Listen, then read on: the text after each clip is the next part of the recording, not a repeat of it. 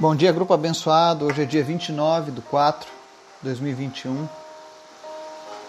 Completamos hoje 364 dias de estudo bíblico ininterruptos. São 364 dias constantes na presença de Deus. Então, isso é motivo de se alegrar. Talvez nunca nas nossas vidas a gente tenha feito uma maratona bíblica tão extensa e creio eu que tão proveitosa, não é verdade? Então hoje nós vamos trazer um assunto que talvez seja um, um está entre os, o top 10 dos assuntos mais polêmicos da cristandade. Ao longo dos séculos, muitas discussões, divisões por conta deste assunto. Mas eu quero trazer hoje o que a Bíblia fala acerca desse assunto. Eu quero deixar de lado os dogmas, visões denominacionais, religiosas e colocar apenas o que a Bíblia está dizendo sobre o assunto. Então, eu creio que será um assunto muito proveitoso. Peço que você acompanhe a leitura na sua Bíblia, para que não hajam dúvidas. Mas hoje nós vamos esclarecer uma dúvida que muitos carregam, sabe? Sobre a questão de alguns termos usados nessa passagem. E a passagem que nós vamos ler está lá em Mateus capítulo 16. Nós vamos ler do 13 ao 19. Tá? Antes da gente começar o nosso estudo, eu quero te convidar para o nosso momento de oração. Amém? Obrigado, Jesus, porque tu és maravilhoso. Obrigado por mais um dia onde nós temos a oportunidade de te servir, de ouvir a tua voz, de compreender a tua palavra, de receber a tua verdade através das Escrituras. Obrigado, Senhor. Nós te convidamos, Espírito Santo, para tomar o melhor lugar nas nossas vidas, para nos dirigir, para nos ensinar.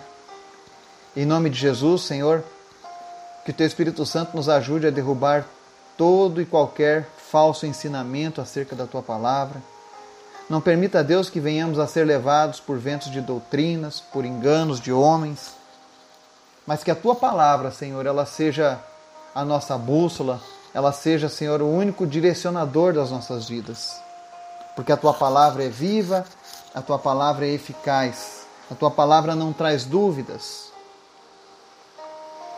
Nós queremos te apresentar, Senhor, nessa manhã também, as pessoas do nosso grupo, te louvar e te agradecer por esses 364 dias te buscando, perseverando em buscar ao Senhor. Obrigado, Jesus. Se nós estamos nesse tempo todo aqui, é porque o Senhor tem nos fortalecido. É porque o Senhor tem nos alimentado todos os dias e tudo que temos e tudo que fazemos vem de ti, é para ti e é por ti. Obrigado, Jesus, por cada uma dessas pessoas que o Senhor tem acrescentado a cada dia, por cada pessoa que se achega ao nosso grupo, por essa família em Cristo que nós temos aqui. Ainda que no ambiente virtual, ainda que geograficamente estamos longe uns dos outros, todavia o Teu Espírito Santo é o mesmo que opera em nós a Tua salvação. Obrigado, Jesus. Nós queremos te apresentar, meu Deus, os enfermos nessa manhã, todos aqueles que estão lutando contra a Covid, dengue, chikungunya, gripe, seja lá o que for, pneumonia, tu tens o poder para curar essas pessoas agora, Pai. Enquanto nós estamos aqui orando, Espírito Santo visita essas pessoas e traz cura aos nossos ouvintes, em nome de Jesus. Visita o Severino, o Miguel, a Cícera, Martizete, Ângela, Justino, Rosângela, cada um deles, Pai traz cura, restaura as vistas, cura os rins, remove a sequela da Covid. Fortalece, meu Deus, a vida do Daniel durante a sua recuperação. Fortalece a vida do Gabriel, do Laurindo, em nome de Jesus. Te apresentamos a Miriam, o seu Lauro, te apresentamos, a Deus, aqueles que lutam contra o câncer, o Renan, o José, o Alexandre, a Ana Paula, a Sandra, a Tiffany, Maria Madalena, Valdomiro, Ana Maria. Cada um deles, meu Deus, seja curado pelo Senhor. Que o Senhor possa fazer, ó Deus, uma grande transformação na vida dessas pessoas. Tira agora, Deus, todo o câncer. Em nome de Jesus, nós repreendemos toda ação do câncer na vida dessas pessoas e declaramos cura em nome de Jesus. Seja curado para a honra e glória do Senhor. Visita os nossos enfermos e traz cura, Pai. Continua fazendo os teus milagres no nosso meio, mas principalmente, Deus, traz o milagre da salvação. Que verdadeiramente todos possam alcançar salvação em Ti, Pai. Que todos possam responder com firmeza quando forem perguntados acerca do destino eterno. Que eles estarão contigo, Senhor. Salva vidas, Pai, na nossa nação, onde quer que esteja chegando essa mensagem. Em nome de Jesus. Nos ensina nessa manhã, Senhor, acerca da tua palavra. É o que nós te pedimos em nome de Jesus. Amém. Nós vamos fazer aqui agora uma leitura de Mateus 16 e eu vou trazer umas perguntas que são feitas por muitas pessoas. Mas vamos ao texto bíblico, tá? Mateus capítulo 16, versos 13 ao 19 diz assim: Chegando Jesus à região de Cesareia de Filipe, perguntou aos seus discípulos: Quem os outros dizem que o filho do homem é? Eles responderam: Alguns dizem que é João Batista, outros Elias e ainda outros Jeremias ou um dos profetas. E vocês? perguntou ele. Quem vocês dizem que eu sou? Simão Pedro respondeu: Tu és o Cristo, filho do Deus vivo. Respondeu Jesus: Feliz é você, Simão, filho de Jonas, porque isso não foi revelado a você por carne ou sangue, mas por meu Pai que está nos céus. E eu digo que você é Pedro, e sobre esta pedra edificarei a minha igreja, e as portas do Hades não poderão vencê-la. Eu darei a você as chaves do reino dos céus. O que você ligar na terra será ligado nos céus, o que você desligar na terra terá sido desligado nos céus. Amém? E amém. É um texto muito simples, mas que para muitos possui uma difícil interpretação. Não porque as pessoas interpretaram ele, interpretam ele errado na sua leitura, mas porque as pessoas sofrem uma certa influência ao lerem esse texto uma influência que tem em torno de 1700 anos sobre o mundo ocidental, que tenta de algumas, algumas maneiras deturpar o que o, o texto diz de fato. E quando as pessoas leem esse texto, a primeira pergunta que elas fazem é: quem é a pedra na qual a igreja foi edificada? Que pedra é essa? Que a igreja toda é edificada nela. Existe uma outra pedra além de Jesus? A segunda pergunta que esse texto traz para as pessoas é: quais são as chaves do reino entregue a Pedro? Seria ele um porteiro lá no céu, o cara que decide quem entra e quem sai? Que liga e que desliga, como está dizendo aqui no texto? Todo mundo tem dúvidas nesse texto.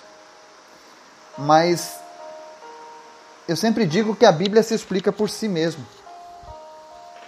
Algumas vezes os tradutores da Bíblia traduzem alguns termos e outros eles mantêm no original, no idioma original. E isso traz toda uma confusão. E é proposital, infelizmente. Por isso que eu digo, quando você vai fazer um estudo bíblico, é bom você ter várias versões da Bíblia na sua mão, para esses termos mais complicados. Por exemplo, a questão do batismo, né? Não teríamos dúvida se o batismo é por aspersão ou por imersão, porque o original da Bíblia significa imersão. Batizar é imergir totalmente. Mas, por conta da tradução, às vezes as pessoas criam toda essa confusão e criam até doutrinas. Não é diferente nessa passagem de Mateus 16, mas eu quero te ajudar a, a ter o esclarecimento devido da palavra de Deus, porque a palavra de Deus é a verdade. Então, todavia, esteja Deus correto e o homem errado, não é verdade? Então, nós vamos analisar aqui como é que começa esse texto, né? Jesus está com seus discípulos, havia muitos questionamentos acerca de quem Jesus era pela população, então Jesus chama os seus discípulos mais próximos, né, os seus apóstolos, e pergunta para eles: e aí, é, quem os outros dizem que, que, o filho do homem é? Ou seja, que, o que, que as pessoas estão dizendo sobre mim? Então as pessoas, os discípulos responderam: Olha, alguns dizem que tu é o João Batista, outros que tu era o Elias, outros que tu é Jeremias ou um dos profetas. Ou seja, Jesus tinha a mesma virtude desses homens. E aí Jesus pergunta para os discípulos: Mas e vocês? Quem vocês dizem que eu sou? Jesus perguntou diretamente aos seus discípulos. Isso é o que as outras pessoas dizem, mas vocês que convivem comigo, o que eu sou de fato? E aí no verso 16, Simão Pedro responde: Tu és o Cristo, o Filho do Deus vivo.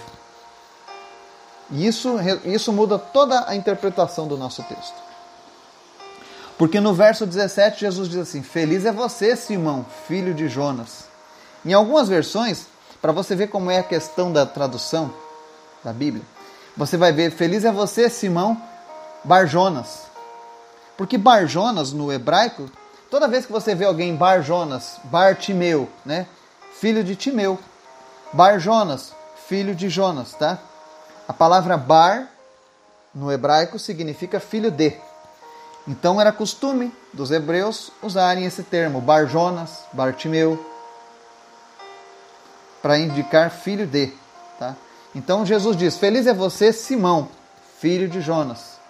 E aí vem algo muito importante que você precisa focar bem no versículo 17. Ele responde assim: Porque isto não foi revelado a você por carne ou sangue, mas meu por meu Pai que está nos céus. Ou seja, Simão Pedro respondeu para Jesus que ele era o Cristo. Mas não foi uma iniciativa completamente feita por Simão. Foi algo revelado por Deus. Deus aprove a Deus usar Simão Pedro para dar essa afirmação. Foi o próprio Espírito Santo de Deus quem deu essa revelação ao coração de Pedro. E aqui vale a gente ressaltar que Pedro era um pioneiro na fé. Quando Jesus estava nas águas, o, primeiro, o único que pulou para caminhar sobre as águas foi Pedro. Então ele tinha esse ímpeto de quando o Espírito Santo falava ao coração de Pedro, ele não pensava duas vezes, ele soltava o que ele tinha na sua, no seu coração e na sua mente. Talvez essa seja uma das grandes belezas do, da vida de Pedro ele não titubeava em falar quando ele sentia algo de Deus na sua vida. E após Pedro ser usado pelo Espírito Santo para trazer essa revelação de que Jesus era o Cristo, Jesus faz uma brincadeira com um trocadilho. As pessoas falam que Jesus era muito sério, mas Jesus tinha um grande humor. Né, você vê que Jesus faz um exemplo, né? Que não se passa uma ovelha pela, pelo buraco de uma agulha. Isso era bom humor de Jesus, assim como ele dizia que os ricos não entrariam no reino dos céus. Jesus tinha um grande humor. E aqui ele diz no verso 18: E eu digo que você é Pedro, e sobre esta pedra edificarei a minha igreja, e as portas do Hades não poderão vencê-la. E aqui vem a grande confusão teológica que muitas pessoas carregam até hoje. Jesus diz aqui: Você é Pedro, e sobre esta pedra edificarei a minha igreja. E aí as pessoas vão lá e dizem: Ah, tá vendo? Pedro é quem edifica a igreja de Jesus. Pedro é a grande pedra que edifica a igreja de Jesus. E você vê que na parte B do versículo diz assim: E as portas do Hades não poderão vencê-la. Olha o tradutor aqui mais uma vez, deixando a palavra no original. O Hades é o inferno. E ele diz: as portas do inferno não poderão vencê-la, né? Vencê-la quem? A igreja. Ou seja, a igreja invade o inferno e saqueia o inferno. Ou seja, as pessoas que estavam destinadas ao inferno não podem ser contidas pela igreja. Porque as portas do inferno não conseguem se manter fechadas para o evangelho de Jesus. Agora, a questão que traz toda a dúvida é: essa afirmação de Jesus que diz assim: Eu digo que você é Pedro, e sobre esta pedra edificarei a minha igreja. Estaria Jesus colocando toda a edificação da sua obra nas costas de um homem apenas? De um homem que, inclusive, o negou futura, na, no, no episódio mais, mais à frente, ele vai lá e nega Jesus por três vezes. Abandona a vida de apóstolo e volta a ser um pescador. Será que Jesus entregou a sua igreja, a edificação de toda a, a sua fé em cima desse homem? Vamos ver o que a palavra diz aqui, né?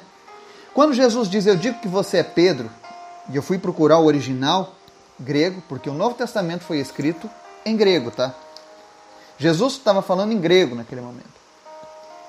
No original, Jesus diz assim: Eu digo que você é Petrus, e sobre esta Petra edificarei a minha igreja. E quando você traz para o original a palavra, você consegue entender o que Jesus estava dizendo ali. No original, Pedro, quando ele diz eu digo que você é Pedro, ele está dizendo eu digo que você é Petrus. É por isso que eu digo que Jesus fez um trocadilho. Porque Petrus no grego significa pedra solta, seixo, pedregulho, uma pedrinha, tá? Então Jesus diz: Eu digo que tu és Petrus, ou seja, eu digo que tu é uma, pedra, uma pedrinha, um seixo. E sobre esta rocha edificaria minha igreja, que a palavra Petra, no original grego, significa rocha maciça, rochedo. Quem é a nossa rocha?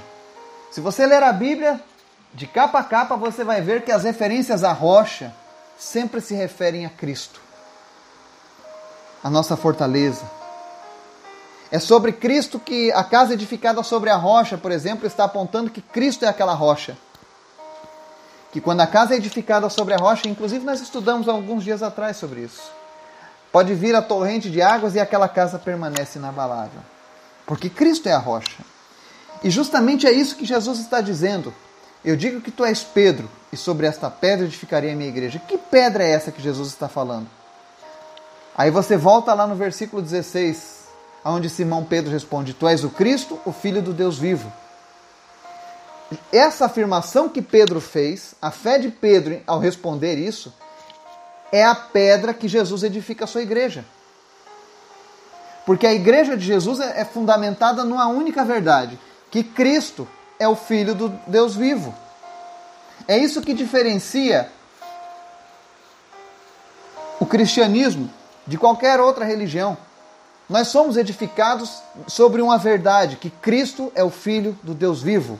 E é sobre essa verdade, é sobre essa pedra que toda a igreja é edificada a partir de então. Será que ficou claro para você? Se você tiver com dúvidas ainda assim, me chama no privado. Vou ter o maior prazer em continuar te ajudando a entender essa passagem. Mas basta você entender que Jesus está dizendo: Olha, tu és Petros, pedregulho, seixo, e sobre esta pedra, Petra, rocha maciça, rochedo, eu edifico a minha igreja. Ou seja, que pedra é essa? A afirmação de que Jesus é o Cristo, o Filho do Deus vivo. É por isso que a igreja é fundamentada. Nós somos edificados em Cristo. Ele é a nossa rocha. Sem Jesus não há igreja. Sem a afirmação de que Jesus é Deus, não existe edificação nenhuma. E aí nós vamos ao versículo 19, que é outro versículo que também tem muita polêmica, que diz assim: Eu darei a você as chaves do reino dos céus. O que você ligar na terra será ligado nos céus. O que você desligar na terra terá sido desligado nos céus. Então nós vemos aqui agora mais um texto polêmico. Que chaves eram essas que Jesus entregou para Pedro? Será que Pedro agora é o porteiro lá do céu? Será que fica Pedro lá? Eu já vi muitos memes, muitas charges, muitas tirinhas onde as pessoas chegam lá no céu e tá lá Pedro na portaria, né? Deixa eu ver se seu nome está na lista, né? Você vai entrar ou não vai entrar? Mas Jesus não está dizendo que Pedro seria um porteiro ou que as pessoas entrariam no céu porque Pedro permitiria ou não. Mais uma vez a gente volta lá para o verso 16, onde Pedro afirma: Tu és o Cristo, filho do Deus vivo. Essa afirmação é poderosa. Ela é a base de todo o Evangelho. Jesus é o Filho de Deus. E como filho de Deus, ele perdoa o homem dos seus pecados e leva o homem para o céu. E agora você vai entender melhor o que, que são as chaves do reino dos céus. As chaves do reino dos céus, você vai ver lá em Atos 2,42, diz assim: E perseveravam na doutrina dos apóstolos e na comunhão, no partir no pão e nas orações. O que, que é a, a, as chaves dos céus? São as doutrinas entregues aos apóstolos e que eles compartilharam através dos seus evangelhos. Essas doutrinas, esses ensinamentos que a Bíblia tem acerca de Jesus, eles são essas chaves que permitem que as pessoas entrem ou não nos céus.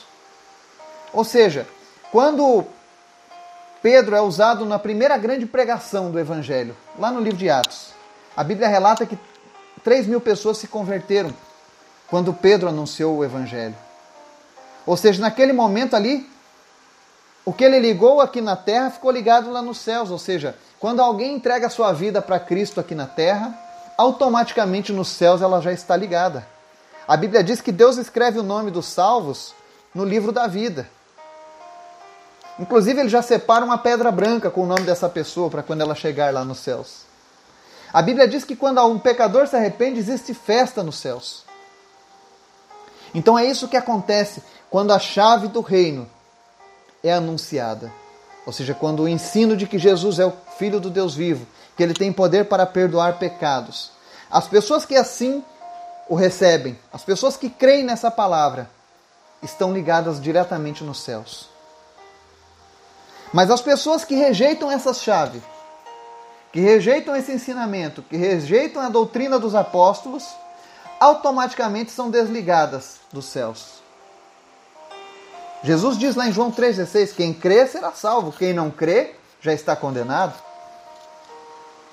Então, essa chave dada por Jesus, mais uma vez, são os ensinamentos baseados na, na, na, na, afirmação de que Jesus é o Filho de Deus. Jesus não está dizendo, olha Pedro, você é o apóstolo mais especial de todos. Até porque, se a gente analisar por, por feitos, por obras, compare quantas cartas foram escritas por Pedro e quantas foram escritas por Paulo, o último dos apóstolos. Você vê, inclusive, que o apóstolo Paulo repreende Pedro. Porque Pedro era um homem abençoado, sim, mas ele era um homem difícil de lidar. Existe um momento na vida de Pedro que ele ele procura agradar os, seus irmãos judeus e aí com isso ele, ele começa a concordar que os, os gentios sejam circuncidados e comecem a, a, a, guardar os preceitos do Antigo Testamento. E aí é necessário que Paulo vá lá com Barnabé lá em Jerusalém e Paulo chama a atenção de Pedro. Olha, Pedro, isso aqui não está certo. Eu sei que você andou com Jesus, você fez tudo isso, eu sei que você tem um bom coração, mas isso aqui não está certo. E Pedro deixa bem claro isso, que ele falou, olha, escutem as palavras de Paulo, apesar de serem duras, ele é um homem de Deus. Porque o próprio Pedro foi repreendido por Paulo.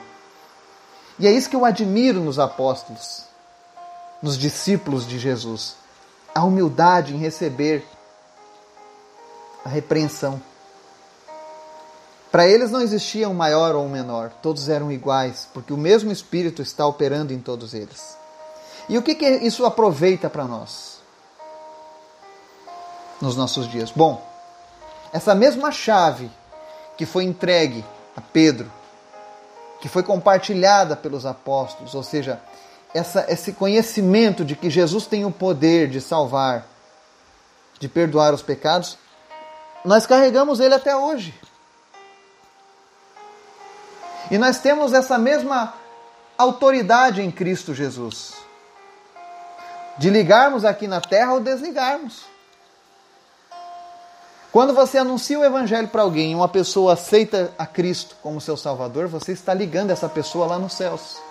Mas se essa pessoa rejeita a palavra de Deus, ela está sendo desligada. Essa chave continua ativa até hoje. E nós precisamos insistir e perseverar em pregar o Evangelho. Porque nós somos a igreja de Cristo.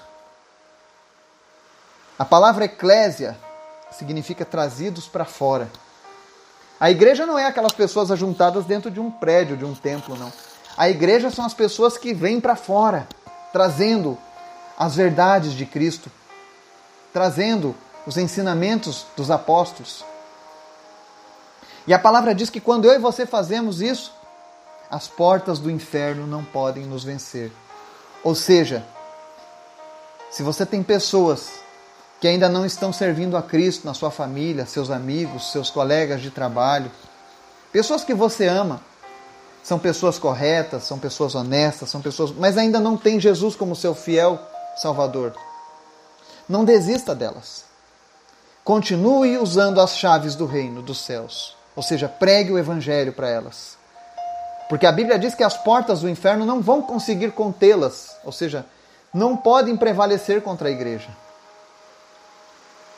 Quando nós pregamos o Evangelho, a palavra de Deus não volta vazia, ela tem poder.